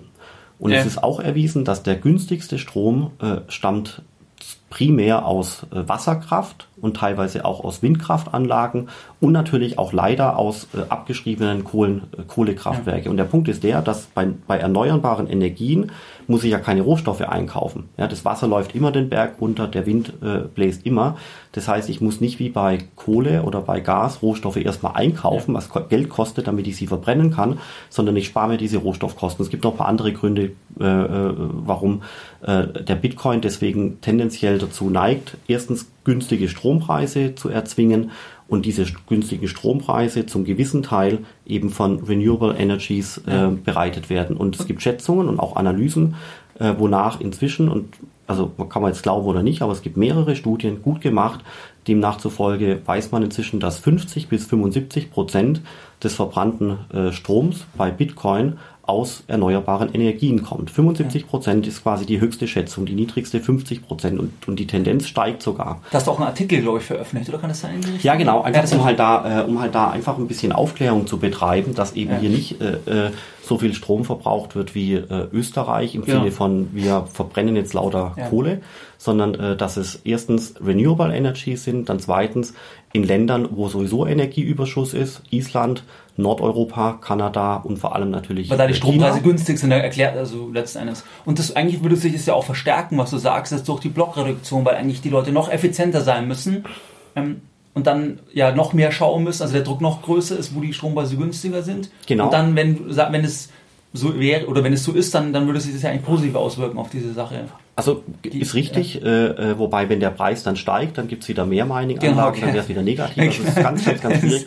Und der letzte Grund ist, dass, äh, dass Bitcoins äh, sehr oft quasi überschüssigen äh, Strom äh, verbrauchen. Das heißt, ähm, man kennt ja ähm, das Phänomen, dass quasi, wenn die Sonne scheint in Deutschland und dann bläst auch noch der Wind, dass quasi so viel Strom im Netz ist, dass äh, der Strom mit aller Gewalt irgendwie aus dem Netz raus muss. Äh, da werden teilweise äh, so riesengroße Wasserkocher in Gang gesetzt, äh, wo dann Wasser gekocht wird, äh, um irgendwie den Strom aus dem Netz zu kriegen oder die Windräder werden abgeschaltet und lauter solche Sachen. Und ähm, es spricht auch sehr viel dafür, dass ähm, jetzt quasi solche überschüssigen Energien äh, sinnvollerweise auch im Bitcoin-Mining äh, gesteckt äh, werden. Ja. Dann ist die Energie zwar auch verbrannt, weil sie muss ja sowieso weg, ähm, aber dann hat man sie zumindest in Anführungszeichen aufbewahrt im Sinne von bewertete äh, Bitcoins, ja. Aber also bei deswegen man, man ist merkt ein Punkt hier auf jeden Fall mit dem Strom, aber man muss differenzierter anschauen, ist deine Antwort letztendlich, so wie du beschrieben hast. Genau, also mein aber bei allem Schönreden, man, äh, schön ist es nicht. Der Stromverbrauch ist massiv hoch, ähm, aber man kann es dummerweise nicht ändern. Ähm, man ist inzwischen auch so weit, dass man äh, eigentlich anerkannt hat, dass Stand heute äh, Bitcoin von niemandem mehr abgeschaltet werden kann. Das ist schon zu weit gediehen. Es gibt noch äh, so ein, zwei Restrisiken äh, von wirklich besonders großen Ländern oder, ja. oder Regionen, also hier die EU als Ganzes oder auch hier äh, äh, Amerika oder auch China. Wenn die wollen, könnten sie theoretisch das, das Bitcoin-Netzwerk nochmal in die Knie äh, zwingen. Aber da muss vielleicht nochmal ein, zwei, drei Jahre ins Land gehen, dann wird dieses Risiko auch verschwunden sein, weil das Netzwerk einfach immer weiter wächst, ja. Okay, nee, spannend. Das zum Thema ähm, Bitcoin. Und was ja auch vor allem letztes Jahr sehr, sehr groß in den Medien war, ist ja das Thema Libra gewesen. Da gab es jetzt auch spannende Entwicklungen, wo man ja gar nicht weiß, kommt es jetzt, kommt es nicht. Vielleicht kannst du da mal den Hörer nochmal beschreiben, was war eigentlich von dem von Facebook angeführten Konsortium ja eigentlich das Ziel von Libra, also dieser globale Stablecoin. Ähm, was war das, das Ziel und was waren jetzt so die Punkte, warum sich A, manche Gründungsmitglieder verabschiedet haben. Da gab es ja heute, ich weiß nicht, ob du es gelesen hast, vom, vom CEO von Mastercard, da gab es ja eine Meldung, warum sie sich zurückgezogen haben letzten Endes. Ähm, also vielleicht nochmal, aber vielleicht können wir einen Schritt vorher anfangen. Also was ist eigentlich die Idee ähm, letzten Endes von Libra? Genau. Also äh, die Idee von Libra war, dass quasi Facebook gesagt hatte, ähm, wir, äh, wir haben relativ große Reichweite, auch jetzt nicht nur in entwickelten Ländern, hier Europa und Amerika, sondern eben vor allem auch in and uh, Developing und Emerging Countries. Und dort gibt es schon ein Problem, so zumindest das Narrativ, ja, ob das jetzt wirklich so eingetreten wäre oder nicht, wird man sehen. Aber äh, das Narrativ war, dass man eigentlich auch diesen Leuten helfen möchte. Das, ich denke immer so ein bisschen, weil ich auch selber mal äh, dort war, äh, an den Gastarbeiter äh, aus äh, Indien, der in Dubai äh, Hochhäuser baut. Der schickt dann sein Einkommen äh, zu der Familie nach Hause nach Indien und das System, wie es heute funktioniert, äh, zwackt ihm 10% Transaktionskosten ab von einem eh schon niedrigen Lohn. Ja. Und äh, die, es ist schon richtig, dass die Blockchain-Technologie, ähm, also jetzt nicht Bitcoin, ja, sondern die Blockchain-Technologie genau. geeignet wäre, ähm, diese Transaktionskosten zu reduzieren, sodass wenn äh, dieser Mensch, weiß ich nicht, 1000 Euro überweist, tatsächlich auch 999 Euro ankommen ja. und nicht 900. Ähm, und das war so das Narrativ von Bitcoin, das äh, Quatsch von Facebook, dass man gesagt hatte, äh, man möchte äh, so eine Art Weltwährung äh, bauen. Im Ehrenamt. Mm, ja, also man, das ist, ich sag's ja dazu, also genau, das, ist, äh, äh, das ist das Narrativ, das ist auch plausibel. Ähm, ob äh, natürlich ist Facebook kein Musterknabe, kennen wir alles, Datenschutz und so weiter, deswegen wurden die ja auch ziemlich geprügelt äh, dafür. Äh, Facebook hat dann gesagt, sie wollen es nicht alleine machen, also kein proprietäres Produkt, sondern sie bauen eine ähm, Association auf, also so eine Art Verein mit Sitz in Genf und äh, die wird Libra Association heißen und da hatten sie gesagt, da sollen jemals äh, 100 Firmen mit dabei sein. Mhm. Hatten ja dann am Anfang auch äh, 30 sehr prominente Firmen mit an Bord, also hier Mastercard, äh, Spotify, äh, eBay, Spotify, so, genau. Äh, und äh, äh, dann ging das Thema los in, in Q3 letzten Jahres, ja. Ähm, der Start war ja für war ja 2020 war eigentlich die Idee, dass letzten Endes es steht ja, ist ja nach wie vor die Idee letztlich. Ja, aber es ist jetzt halt nicht eingetreten. Genau, ja. Und, ja. Und, und der Grund ist der, dass äh, Facebook gesagt hat, also wenn wir tatsächlich eine Währung machen, die grenzüberschreitend verrechnet werden kann mit stabilen Preisen, ja, dann brauchen wir irgendwie eine Wertinstanz, äh, die wirklich weltweit äh, einheitlich ist. Das heißt, wir können ja nicht den Dollar nehmen oder den Euro aufgrund der Währungsschwankungen. Und so kamen sie auf die Idee, dass sie einen Währungskorb genau. äh, machen, wo sie quasi Währungen und auch Staatsanleihen von verschiedenen Ländern, also jetzt mal bildlich gesprochen, in den Topf schmeißen äh, und dann kommt nach irgendwelchen Anteilen und Quoren kommt äh, ein halbwegs stabiler Coin raus. Wir haben es auch mal nachgerechnet, der wäre auch ja. tatsächlich stabil gewesen. Ähm, da müssen sie aber lange Laufzeiten reingehen bei Euro-Anleihen, damit sie stabil sind. Also im Sinne, wenn sie das wirklich dann halten wollen, weil, weil ein Großteil der Euro-Anleihen von Staaten ist ja, hat ja negative Renditen mittlerweile bis zur Endfälligkeit. Sprich, man muss in extrem lange Laufzeiten gehen. Ähm, auf irgendwie 100-jährige Österreichische, da kriege ich noch zwei, drei oder da kriege ich noch eine positive Rendite. Aber ansonsten bin ich ja in Deutschland zum Beispiel bis teilweise 20 Jahre, mal auch schon bis 30 Jahre im negativen Bereich. Aber es wäre ja ein Korb gewesen mit verschiedenen anderen. Exakt, äh, genau. Dollar habe ich ja höhere Zinsen noch zum Beispiel. Exakt, also so genau, alles richtig, nur der Dollar hätte einen relativ großen Anteil genau, gehabt, von, ja. von, weit über 40 Prozent. Äh, und in, im US-Raum hat man noch positive Zinsen, Absolut. das heißt, da hätte man negative Zinssätzen auffangen können, also ja. mal auf die nähere Zukunft. Ähm, aber die ganzen äh, äh, Regierungen und so weiter äh, sind dann so ein bisschen auch in Alarmbereitschaft versetzt worden aus verschiedenen Gründen. Erstens, wenn Facebook sagt, sie machen das, dann können die das auch, weil die ja ihre ganzen Apps da draußen haben, die ganzen Nutzer ja. und so weiter. Das heißt, sie müssen, sie könnten die App über Nacht freischalten, inklusive WhatsApp, inklusive Instagram und wären quasi sofort live bei ein, Millionen von Leuten. Also ich habe mal geschaut, dass Facebook mit allen Kanälen 2,7 Milliarden aktive Nutzer auf monatlicher Basis erreicht, sprich einen signifikanten Anteil der Weltbevölkerung. Das ist dann wie so ein übergeschalteter Staat letztlich. Also wenn man überlegt, welche Reichweite die haben, weil kein, einzelner, kein einzelnes Land oder einzelner Politiker hat diese Reichweite. Genau. Und also dass er die Plattform kontrolliert, was ich als Eigentümer tue. Absolut. Und genau dort hatten dann äh, die Regierungen, äh, auch hier Europäische Kommission und so weiter, eben Bauchschmerzen bekommen, dass halt, äh, wenn das tatsächlich äh, geht, dann geht es ganz, ganz, ganz schnell, dass hier eine äh, so eine Art äh, Pseudo-Weltwährung entstehen kann. Dann gibt es zahlreiche andere Gründe, wo die äh, Regierungen Bauchschmerzen hatten. Zum Beispiel war der Währungskorb sehr lange nicht äh, spezifiziert. Ja. Das weiß man weiß überhaupt gar nicht, was da drin ist. Ja. Ist es eine Währung oder eine Anleihe? Ist es Europa oder Japan oder Südkorea oder Amerika? Das wurde lange nicht spezifiziert. Ähm, dann war auch die Governance der Association vollkommen unklar. Also wer, wer trifft denn eigentlich die Entscheidungen über den Währungskorb und wie verändert sich das äh, über die Zeit hinweg? Auch alles unklar. Dann ähm, die, die Verschränkung von äh, den Daten bei Facebook plus Zahlungsverkehr plus Identitäten ja. ähm, wurde als Datenmonster äh, angesehen. Mit der Historie von äh, Facebook, genau. die ja bekannt ist, äh, wollte man das dann tendenziell auch nicht. Und dann haben sich plötzlich äh, sehr viele ähm, Länder, auch Amerika und äh, Deutschland auch, Frankreich, Europäische Kommission und viele andere, begonnen dagegen zu sperren und äh, haben auch relativ direkt gesagt, wir wollen, und das ist auch ein wichtiger Begriff, Begriff wir wollen keine Private Stablecoins haben. Ja, das ja, weil das wäre ja so ein globaler Stablecoin. Das ist ja nicht wie, das ist ja auch das, wenn man jetzt bei Google zum Beispiel eingibt Libra, dann sieht man, dass viele irgendwie Libra äh, Coin kaufen oder ähm, also dass viele, auch wenn man dann schaut, was die schreiben, dass viele gedacht haben, dass man quasi, wie kann ich damit Geld verdienen, aber ein Stablecoin ist ja per Definition so, dass ich kein Geld damit verdienen kann, weil ich ja keine ich habe ja keine Schwankungen zu einer anderen Referenzwährung. Das ist ja genau das Ziel vom Stablecoin letztlich. Ähm, also, aber klar, es wäre ja dann wirklich so, eine, so ein globales ähm, Thema geworden. Und, und, was ist denn da der aktuelle Stand jetzt im, im Februar 2020? Weil ich habe nur heute eben gelesen, dass Mastercard die Begründung, dass man, aber das ist weiter, dass die auch letztes Jahr noch die Roadmap veröffentlicht haben und so weiter. Also glaub, glaubst du, es ist realistisch, dass es dieses Jahr trotzdem kommt oder? Was da deine Einschätzung? Also das ist ganz schwierig vorherzusehen. Ähm, also mein, ähm, also wenn ich alles, was man so hört, mal zusammenaddiere, dann kommt Folgendes raus, dass sie quasi mit diesem Währungskorb äh, erstmal gescheitert sind. Das kriegen die quasi nicht durch diese regulatorische Türe durch. Ähm, stattdessen gibt es aber Varianten, das theoretisch anders aufzusetzen. Deswegen wird momentan diskutiert, das haben wir noch nicht entschieden, ob quasi man auf der technischen Libra-Plattform keinen Währungskorb installiert, sondern einfach einzelne, glaube ich, einzelne ja, Währungen, so wie sie sind. Also den Dollar drauf, den Euro drauf ja. äh, und so weiter. Was ja auch geldmengenneutral äh, wäre, weil es gibt äh, E-Geld-Lizenzen und andere rechtliche ja. Frameworks, so wie PayPal ja auch, wo quasi der Euro durch PayPal das ist ja auch eine, ein Stablecoin. PayPal ist letztlich auch ein Stablecoin. Das ist der Euro. Ja, genau. Genau, ist einfach ja. der Euro und ja. verändert die Geldmenge ja auch nicht. Reguliert, ist für alle in Ordnung. EZB sagt auch, passt. Man könnte quasi ähm, so eine Art PayPal-Ansatz machen und der Reihe nach singuläre Währungen auf einer technischen Libra-Plattform äh, notieren lassen. Also es deutet viel darauf hin, dass das in die Richtung geht.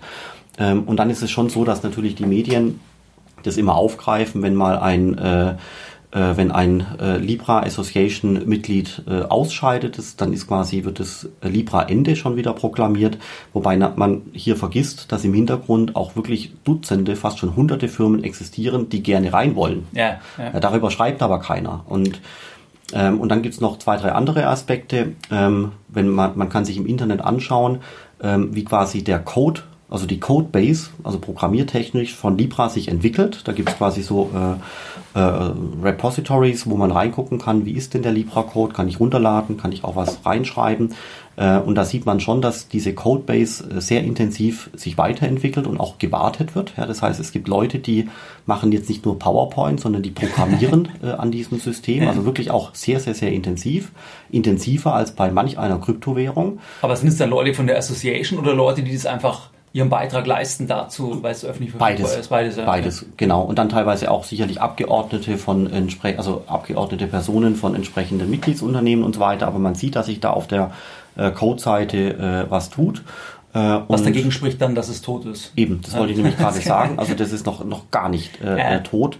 Allerdings wird's äh, und ich glaube auch, dass es kommt, allerdings wird es quasi äh, wahrscheinlich eher so kommen, dass man sehen wird, dass existierende Währungen auf dieser Libra-technischen Plattform äh, notiert werden. Und dann kann natürlich auch äh, die Bundesregierung oder die Europäische Kommission, die kann ja eigentlich gar nichts dazu sagen, weil dann wäre es eigentlich sowas wie PayPal. Genau, absolut. Aber was würdest du dann zu den, Be zu den Begründungen zum Beispiel sagen, die jetzt konkret der Mastercard-CEO gesagt hat, warum sie rausgegangen sind?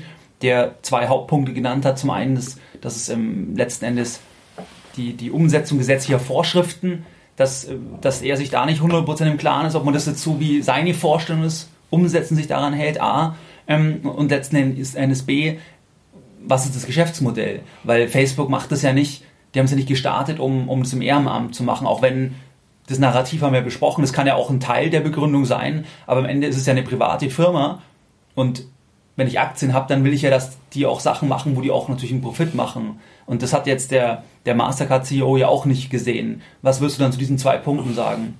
Nee, das, also mein, das macht aus deren Sicht äh, absolut Sinn. Also ich glaube, ähm, dass wie die Libra Association selber hätte ähm, ein Geschäftsmodell für sich entwickeln können, ist nach wie vor noch nicht ganz klar. Aber äh, am Ende des Tages muss ja auch die Firma, die sich da anschließt, schauen, wo ihr Geschäftsmodell ist. Ja. ja, und für Facebook ist es natürlich klar, die haben ihre Nutzerdaten, dann kommen durch Libra noch geprüfte Identitäten dazu, also faktisch Personalausweise ja. und noch der Zahlungsverkehr. Also Facebook würde einen Weg finden, das äh, Erhöht die Datenqualität letztlich, erhöht, könnte man, erhöht die Datenqualität mit dem Modell dann, dass man Reichweite verkauft letztlich, sprich an genau. Werbetreibenden die Reichweite mit möglichst vielen Daten zur Verfügung stellt, könnte man sagen, dass die da Mehrwert hat. Ja, aber auch noch einen Schritt weiter gedacht, ja zum Beispiel Kreditvergabe basierend ja. auf Facebook-Daten. Ja, bin ich jetzt ein äh, verlässlicher äh, Schuldner oder halt nicht. Also äh, wenn ich da, wenn man meine äh, WhatsApp-Kommunikation anschaut, da wird man schon rauslesen können, dass, dass ich eigentlich ein zuverlässiger Schuldner sein würde. Ja, das, ja. da, also da entstehen schon gute Geschäftsmodelle seitens ja. äh, Facebook, aber aus Mastercard äh, ist es natürlich fragwürdig, weil äh, Libra potenziell Mastercard ersetzen könnte. Ja, absolut eben, also, genau. deswegen kann man die Mastercard Argumentation ähm, äh, schon verstehen. Also ich meine, das, das bleibt unheimlich spannend ähm, und ist halt sehr, sehr, sehr vielschichtig. Ja. ja Aber spannend ist ähm, mit der Libra-Diskussion, die ging am Anfang ein bisschen gemütlich los und hat dann ja. aber an ganz ordentlicher Schlagzahl gewonnen. Plötzlich war das Thema überall. Überall, ja, absolut. Das war richtig ähm, extrem. Ja.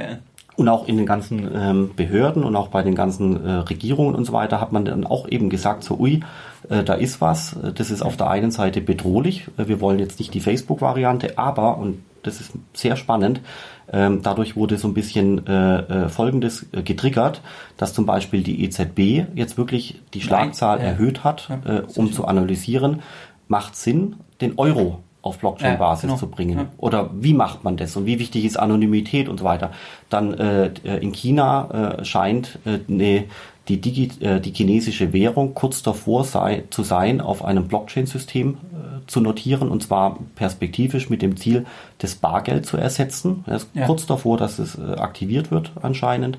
Ähm, und äh, auch andere äh, Zentralbanken, Amerika, äh, auch in England und so weiter, äh, alle Zentralbanken haben jetzt da so ein bisschen das, das Tempo erhöht. zu überlegen, macht es Sinn und wenn ja, wie geht's, dass ich die lokale Währung auf dem Blockchain-System bekomme. Dann hat es ja was gebracht, so gesehen. Ja, dass das die einfach ein bisschen Druck bekommen haben, weil sie gesehen haben, da, das ist ein Thema, wo wir auch politisch ernst nehmen müssen, weil sonst die Privaten das übernehmen, so ungefähr. Genau. Und, und da jetzt, also, und das ist schon faszinierend. Also in den Entscheidungsetagen, in den Entscheidungsetagen jetzt bei den Zentralbanken, also das ist jetzt eine Mutmaßung, das kann ja. ich jetzt nicht beweisen, aber in den Entscheidungsetagen bei den Zentralbanken und auch äh, in den Regierungen ist eigentlich inzwischen, äh, inzwischen anerkannt, äh, dass äh, die Blockchain-Technologie die Infrastruktur wird früher oder später für Währungen, äh, für äh, auch Wertpapiere und ja. für den gesamten Kapitalmarkt das muss jetzt nicht die Blockchain sein, wie man sie aus dem äh, Bitcoin-Architektur kennt, sondern das wäre dann eben ein, äh, ja, von mir aus Blockchain-inspiriertes System mit anderen Facetten und so weiter. Aber das ist inzwischen eigentlich anerkannt. Ähm, und dann ist halt einfach nur noch die Frage, wer kommt zuerst, wer macht's, ja, wie genau. macht man's und ähm, welchen technischen Provider, welches Framework ja. und so weiter äh, verwenden wir, wie kriegen wir das Thema IT-Sicherheit in den Griff, äh, wie kriegen wir das Thema Geldwäsche raus äh, und so weiter und so fort. Ähm, aber dass es früher oder später kommt, dass die Blockchain-Technologie mit ihren anderen Varianten, DLT und so weiter, die komplette Infrastruktur des Kapitalmarkts darstellen wird, das ist inzwischen allgemeine Erkenntnis, auch wenn es viele Leute ehrlich gesagt noch nicht glauben wollen. Aber ist ja auch gut für euch dann, also als Bildungseinrichtung, sage ich mal, weil immer mehr Leute dann das als Thema erkennen und das ja auch eigentlich Rückenwind dann ist, oder für euch, kann man sagen. Also ich glaube schon, ja. Also mein äh, äh hier an der noch mehr äh, E-Mails. Ja, noch mehr E-Mails, genau. ja. also man, das macht, das, das, ist eine, das ist eine tolle Zeit. Es macht wirklich irre Spaß. Ähm, ich glaube auch, dass eine Universität jetzt wie wir gut damit äh, bedient ist, ja. sich so ein bisschen als Plattform äh, anzubieten. Absolut, das finde ich extrem ähm, gut, weil es so viel, was so genau. viel unseriöse Sachen da gibt, ähm, weil es ja eben immer in so einem neuen Thema ist, dass erstmal wilder Westen ist. Das ist ja immer bei neuen Entwicklungen. Und da finde ich zum Beispiel super, dass ihr das schon als Hochschule, als Betrieb ähm, im Prinzip, weil das ist ja auch mit Skin in the Game, hat das ja auch zu tun, weil man ja nicht genau weiß, wo die Sache hingeht. Und da ist der Skin in the Game auch, wenn man sich schon so, also wenn man das auch wirklich als Thema schon sehr früh, wenn man sich so klar positioniert, finde ich. Ja, also mein, äh, das, das Blockchain Center hier an der Frankfurt School, also was ich ja leite, das funktioniert soweit äh, sehr gut. Ähm, wobei ähm, äh, wir haben auch, glaube ich, echt jetzt tolle Projekte gemacht, äh, für Energieversorger, äh, für Banken und so weiter. Also wie so Fraunhofer, teilweise auch beratende Projekte, das hat alles toll geklappt. Das Thema Ausbildung und Education funktioniert gut, wenn es ja. die Studenten betrifft. Also da habe ich junge Leute, der, der heutige Student, äh, wenn er schnell war in der Schule, der ist ja noch nicht mal 18 Jahre alt, der ist ja nur 17,8 Jahre, wenn er hierher kommt. Das muss man sich vorstellen. Der ist mit, mit 21 Professor dann, ne? Ja, ja, aber das ist wirklich, das ist wirklich skurril. Ja, der, der ist noch nicht mal 18, kann noch nicht mal Auto fahren und sitzt im ersten Semester ja. und lernt Blockchain-Technologie. Ja, das ist klasse, ja. Und die Leute haben Interesse daran, das inspiriert die, die wollen das. Äh, auch ohne Vorlesungen fangen die an, da in Bitcoin zu investieren, weil sie es einfach irgendwo spannend finden. Das klappt gut intern, äh, die Ausbildung extern, also Richtung zum Beispiel Mitarbeiter in Unternehmen und Banken und so weiter, ist äh, eher noch sehr, sehr, sehr mühsam, ja. ähm, weil äh, die Unternehmen eben in den Chefetagen oben das Thema noch nicht so arg jetzt ja, auf dem Radar haben und dann ist auf der Ebene drunter natürlich auch kein Budget erzeugt worden, wo man sich Ausbildung ja. mal einkaufen kann. Das dauert halt alles noch. Aber bis irgendwann halt, wie man es ja auch in ganz, ganz vielen anderen Branchen, auch bei größeren Unternehmen sieht, die ihre Branche haben, aber es gibt einen fundamentalen Wandel, bis man irgendwann überrollt wird dann unter Umständen, beziehungsweise der Leidensdruck dann extrem schnell ansteigt, weil man halt erst es negiert hat oder nicht erkannt, unterschätzt. Das hat man in ganz vielen Bereichen, wenn man sich so Netflix und so weiter anschaut, das ganze On-Demand-Thema von Audio und Video, das haben ja klassische Medien, die haben ja gedacht, das macht ja keinen Sinn. Wir entscheiden, wann die Leute müssen sich um 20.15 Uhr vor den Fernseher setzen und wir entscheiden dann, was kommt. Und das Ganze, das On-Demand, dass das eigentlich das Thema Streaming. Also das ist ja auch eine gewisse Gefahr dann eigentlich, oder? Dass ähm, wenn es wirklich so groß wird, dass dann, weil es ja eigentlich Branchen, dadurch, dass viele Intermediäre wegfallen oder Marge erodiert von Intermediären, ähm, dass es ja Branchen auch komplett wandeln kann. Hatten wir auch im ersten Gespräch ähm, darüber gesprochen, oder? Das, das kann ja dann schon sein, dass da manche auch ein, ein böses Erwachen haben dann. Also, also es ist halt beides. Also die Chancen ja. sind wirklich absolut faszinierend, äh, aber die Risiken sind auch wirklich teilweise bedrohlich und es geht ja durch alle Branchen ja. durch. Also du schaust dir die Mobil, die Automobilindustrie an, die heißt übermorgen äh, Future Mobility, in ja. der Vergangenheit noch äh, Automobil und egal ob jetzt Elektromobilität oder Dieselskandal und so weiter, äh, wenn man dann, wenn die Chefetage nicht aufpasst, kriegt sie ganz ernsthafte Probleme. Ich habe äh, jüngst mit einem Freund von mir gesprochen, das hat jetzt mit Blockchain nichts zu tun, aber mit einem Freund gesprochen, der arbeitet äh, bei Audi ähm, und der vor, vor vier Jahren sagt er mir noch, äh, also Tesla, das wird nichts, die haben die Spaltmaße nicht im Griff, das Ding klappert, äh, kann man nicht fahren. Äh, und das hat sich ja jetzt nur ein kleines bisschen verbessert. Aber was, wo sie jetzt plötzlich Angst haben, äh, ist faszinierend, dass Tesla mit einer Bewertung von über 100 Milliarden ja. Volkswagen über, äh, überholt hat und potenziell Tesla eine Firma wie Opel oder sowas aufkaufen kann genau. und dann stimmen aber die äh, Spaltmaße, ja. weil dann äh, ist es eine funktionierende äh, Autofabrik mit einem Elektromotor von Tesla drin und plötzlich hat man quasi über den Trick durch die Hintertüre äh, das Thema Spaltmaße in Anführungszeichen und Massenproduktion in den Griff bekommen und plötzlich ja. wird es ernst genommen. Aber man fragt sich natürlich schon, äh, wie äh, schlaue Strategieabteilungen und auch Geschäftsführungen und Vorstände äh, das Thema einfach äh, so lange äh, nicht so richtig ja. beachten wollen. Und Blockchain und Finanzindustrie ist teilweise auch so. Ja. ja. Meine persönliche Meinung ist, aber das kann ich halt, ist auch nur eine Vermutung, ist, dass man eigentlich in den Chefetagen und, und in den Entscheidungsträger äh, Passagen, äh, Etagen. Etagen, nicht Passagen, äh, also quasi halt dort, wo ja, genau. Entscheidungen ja. getroffen werden, also hierarchisch relativ weit oben, dass man dort noch mehr digitalen Sachverstand bräuchte ja. und man bräuchte auch mehr Digital Natives. Ja, so ein, weiß ich nicht, 65-jähriger Banker ist kein Digital Native, ja, der, der ist ja nicht damit aufgewachsen. Und ähm, natürlich ist das ein guter Risikocontroller, vielleicht auch ein toller Rechtsanwalt und so weiter, aber man müsste äh, diese Leute mit sehr viel Erfahrung aus meiner Sicht, ja, komple komplementieren äh, durch äh, Digital Natives, die von mir aus nur, weiß ich nicht, 40 sind oder 42 ja, oder, oder nur 30 oder 35, ja, ja ich meine. Die halt mit dem Thema schon 10, 20 Jahre lang aufgewachsen ja. sind und das wirklich originär im Blut haben. Ja. Ähm, und das fehlt meines Erachtens, diese ja. Erkenntnis, ja. Aber es gilt auch für den Mittelstand im, im süddeutschen Raum, ja. Aber gut, das ist ja auch immer, aus meiner Sicht immer eine gewisse Frage des Leidensdrucks halt. Also wenn, wenn im Prinzip momentan noch alles passt oder halbwegs passt und der Leidensdruck nicht extrem groß ist, dann ist ja immer von großen Organisationen der, die Veränderung immer schwieriger, wenn, wenn man nicht im Prinzip handeln muss.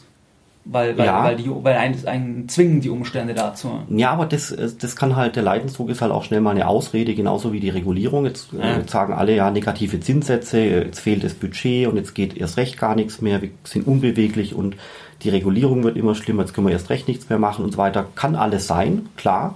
Aber es gibt natürlich auch noch einen anderen Grund. Äh, sind, sind die Leute hinreichend offen ja, äh, für neue Technologien? Und, und noch was ganz Schlimmes, haben sie auch hinreichend Zeit, äh, sich in diese Themen einzuarbeiten. Ja. ja so ein, es ist ja kein Vorwurf, sondern einfach nur eine nüchterne Darstellung. So ein Vorstand oder jemand in der Chefetage, der ist ja arbeitstechnisch wirklich komplett ausgelastet. Ja, jede Stunde neues Meeting, da eine E-Mail, dort wieder irgendwas.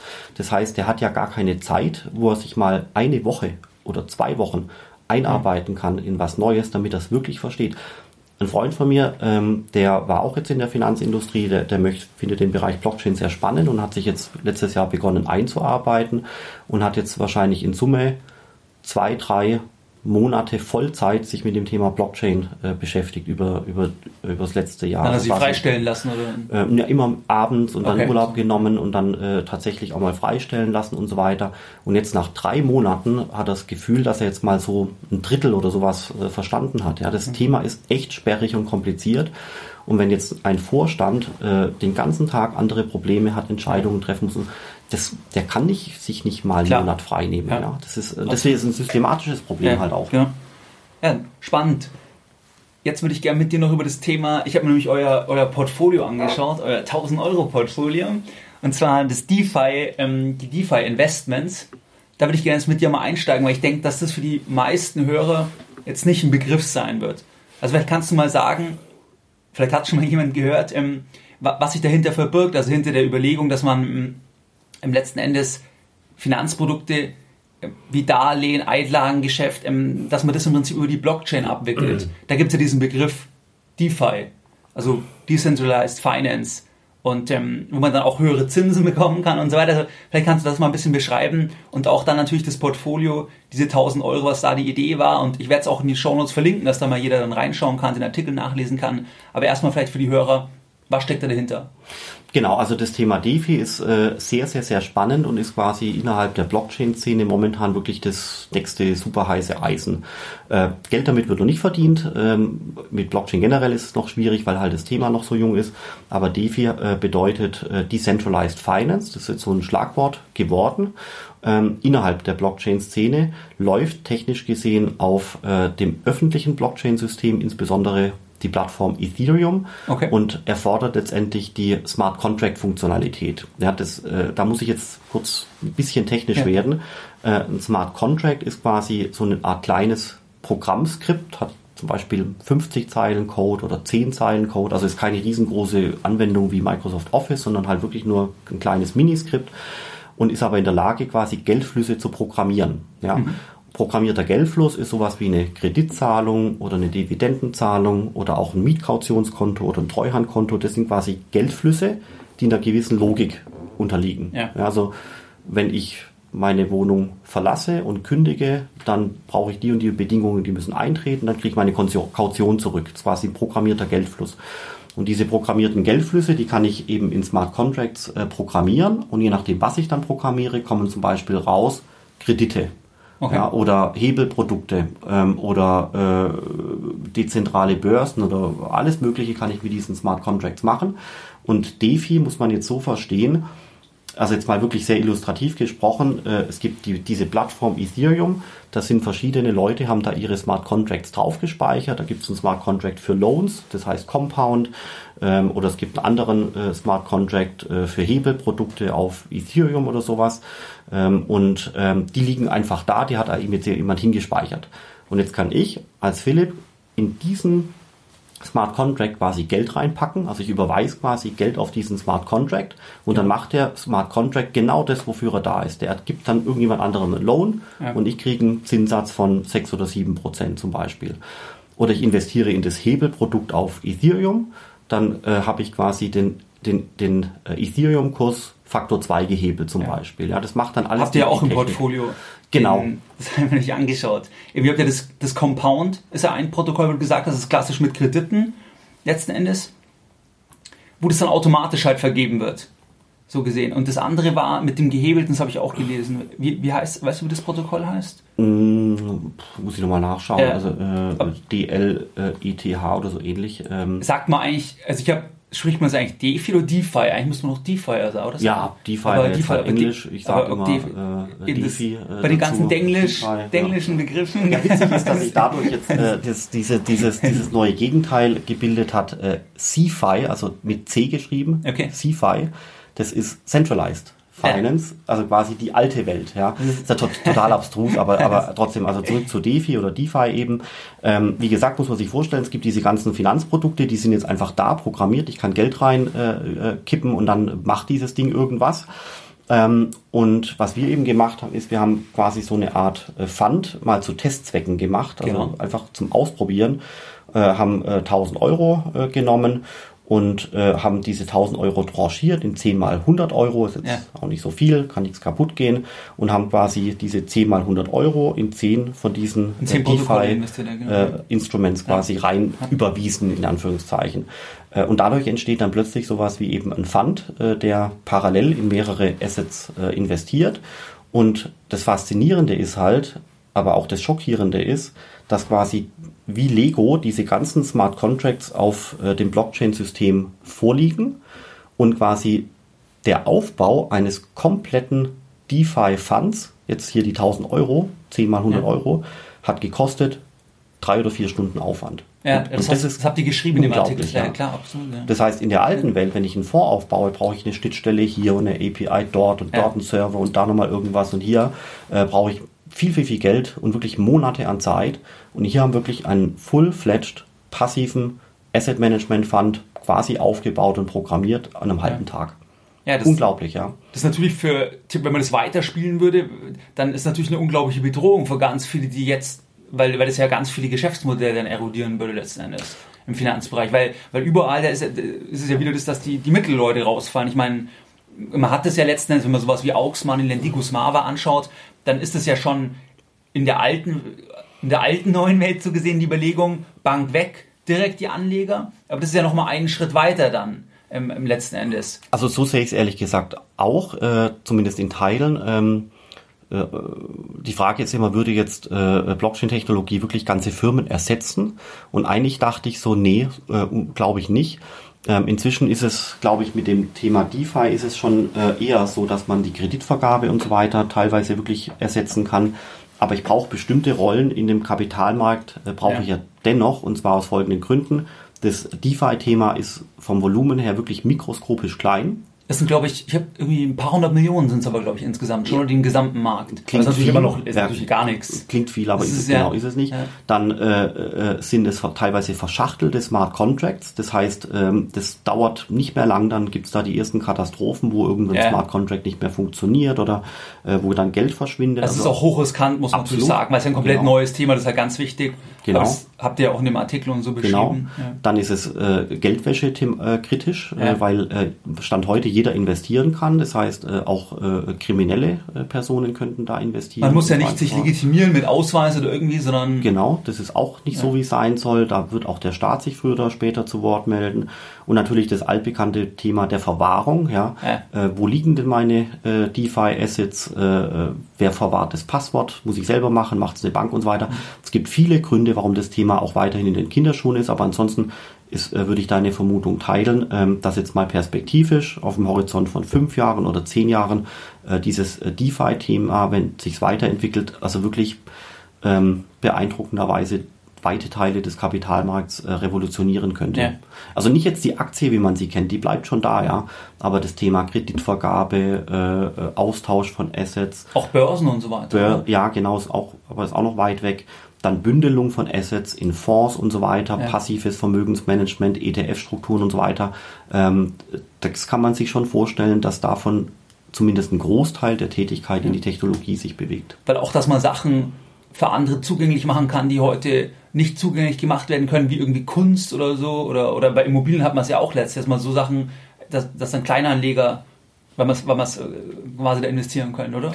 Ich ja, meine, das ist also nicht DeFi letzten genau, Endes. wollte ich gerade ja. sagen. Also das ist, das äh, also, die, äh, also das DeFi-Dogma ist halt äh, quasi so, dass alles äh, mit Open Source geschehen muss, so dass quasi man auch die Codebase, also den Programmcode inspizieren kann, ja. ähm, damit man quasi diesem Algorithmus auch vertrauen kann. Das heißt, alles, was nicht auf der Blockchain läuft, ist dem harten Dogma gegenüber kein DeFi mehr. Ja, okay. ja, damit aber im Prinzip habe ich überhaupt gar keine Möglichkeit, Off-Chain-Assets wie Kunstwerke ja, und so weiter anzubinden. Das, ähm, da wird sich das DeFi-Dogma sicherlich noch ein bisschen äh, aufweichen, ähm, damit ich auch solche Assets äh, anbinden kann, also jetzt ja. hier Kunst.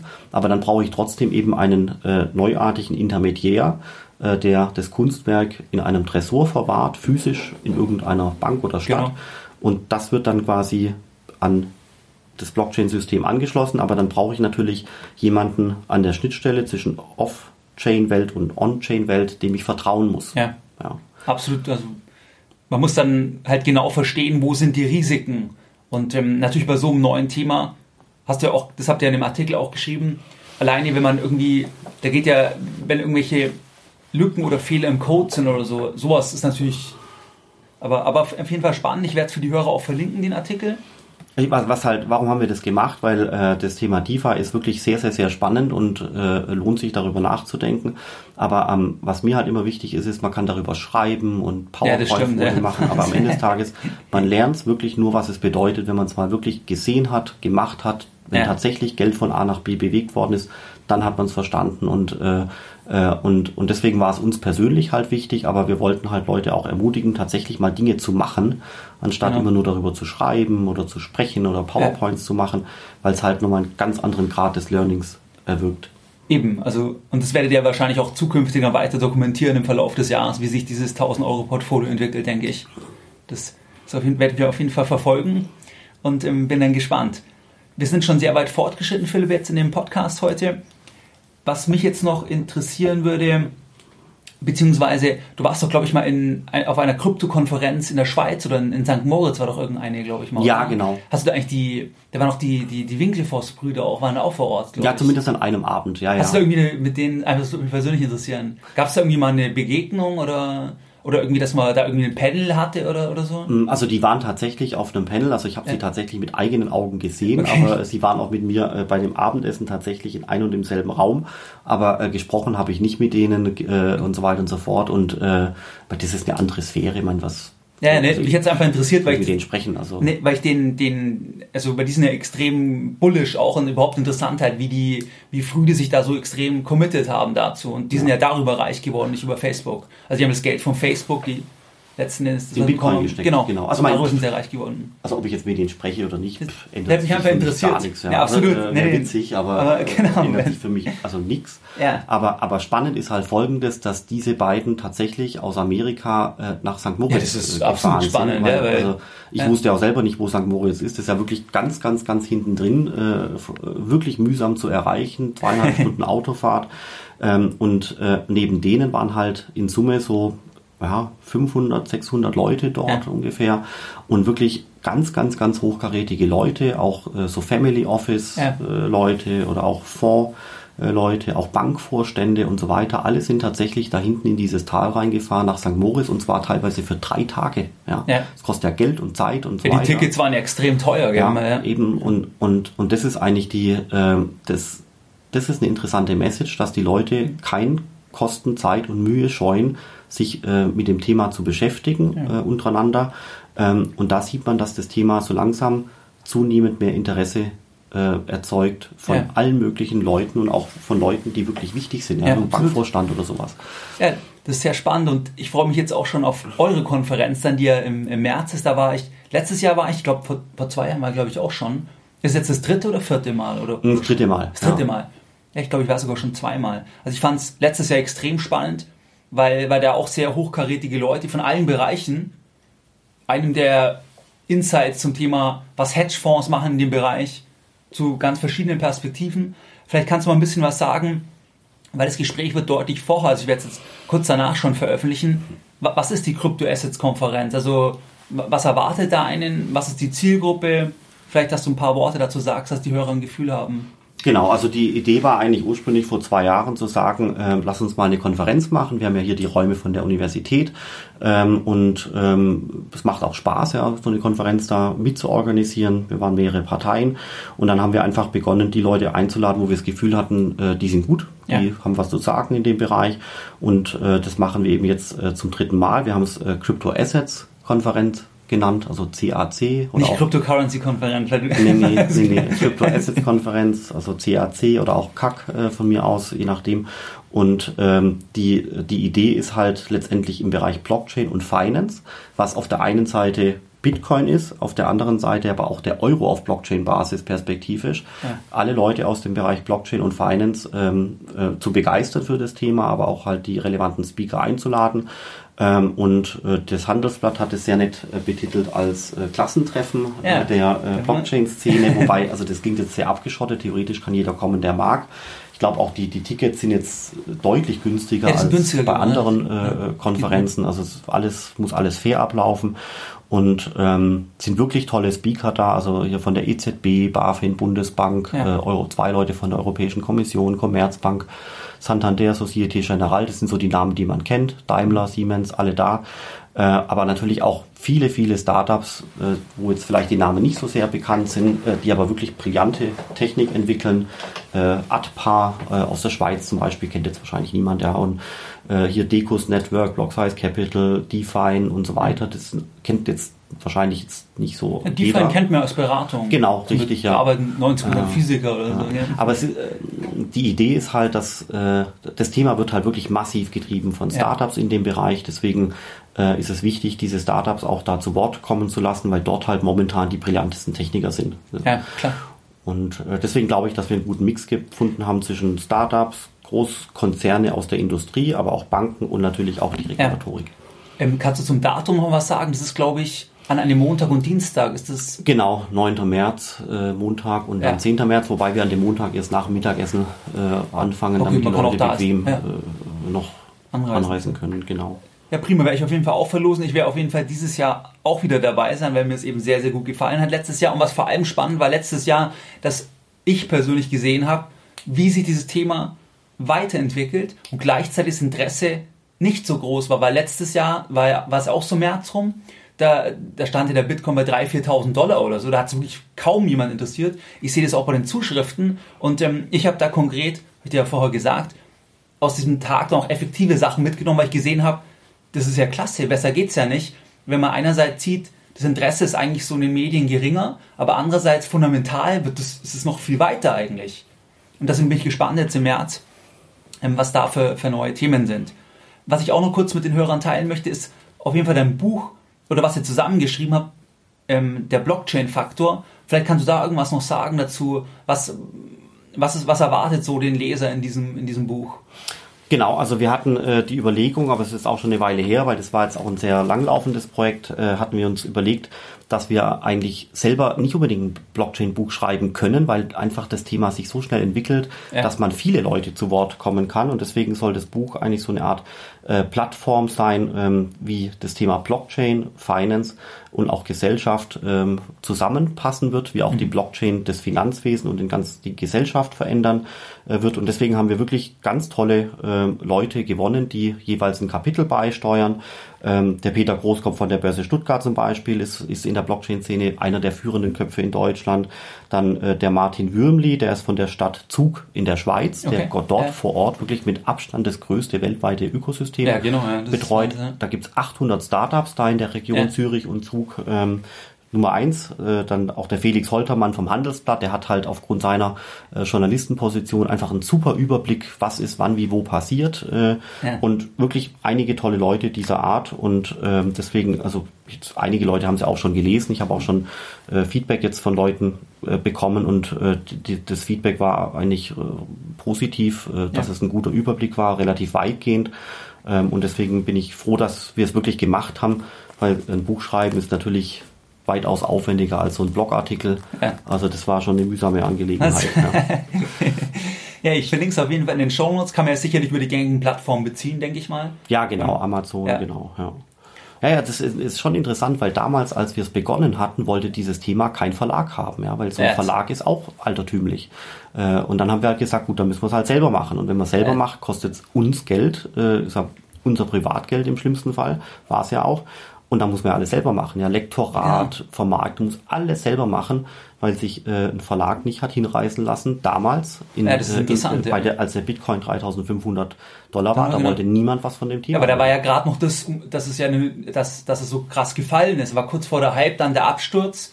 Also es war dann kaum ein schlechterer Zeitpunkt, wo es weniger Leute interessiert ja, ja. hat. Halt, ja. Genau, deswegen geisterte ja auch lange jetzt dieser Begriff Kryptowinter um uns genau, herum, also absolut, also der Downturn. Und jetzt so langsam wissen, merken die Leute, dass sie im Krypto-Spring angekommen wo, sind. Wobei ich es immer spannend fand, weil aus meiner Sicht ist es ja nur die Frage, was mein, meine Haltung ist. Die kann ja sein, wie wir vorher gesagt haben, es gibt Experten, die sagen null und andere sagen, sie sehen viele Möglichkeiten. Und wenn, mein, wenn ich meine Haltung entwickelt habe, dann ist es ja egal, was jetzt kurzfristig der Preis macht. Ja, ja. Weil dann ist ja meine Haltung meine Haltung zur Sache. Und wenn sich von den fundamentalen Sachen nichts ändert, dann ist es für mich ja besser, wenn ich einen Discount habe.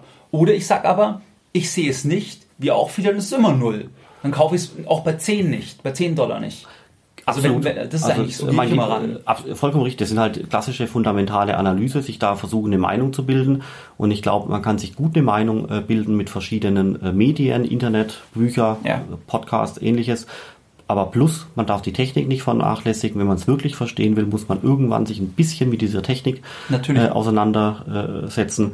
Und für mich ein Teil meiner Einstellung zu dem Thema ist ein Resultat der vielen E-Mails. Also wer schreibt mir? Das ist ganz ja. spannend, weil vor, vor drei Jahren war das ähm, zum Beispiel der Innovation Manager der KfW Bank. Also irgendwie ja. schlaue Leute, Innovation, jung, aber Ebene 5 unterm Vorstand. Also wirklich weit weg äh, von den Schaltzentralen ganz genau. oben.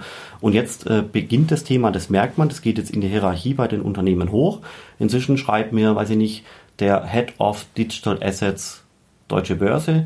das ist quasi schon mal eins oder zwei unterm Vorstand. Ja. Wenn der Vorstand schreibt, dann musst du mir schreiben, dann verkaufe ich.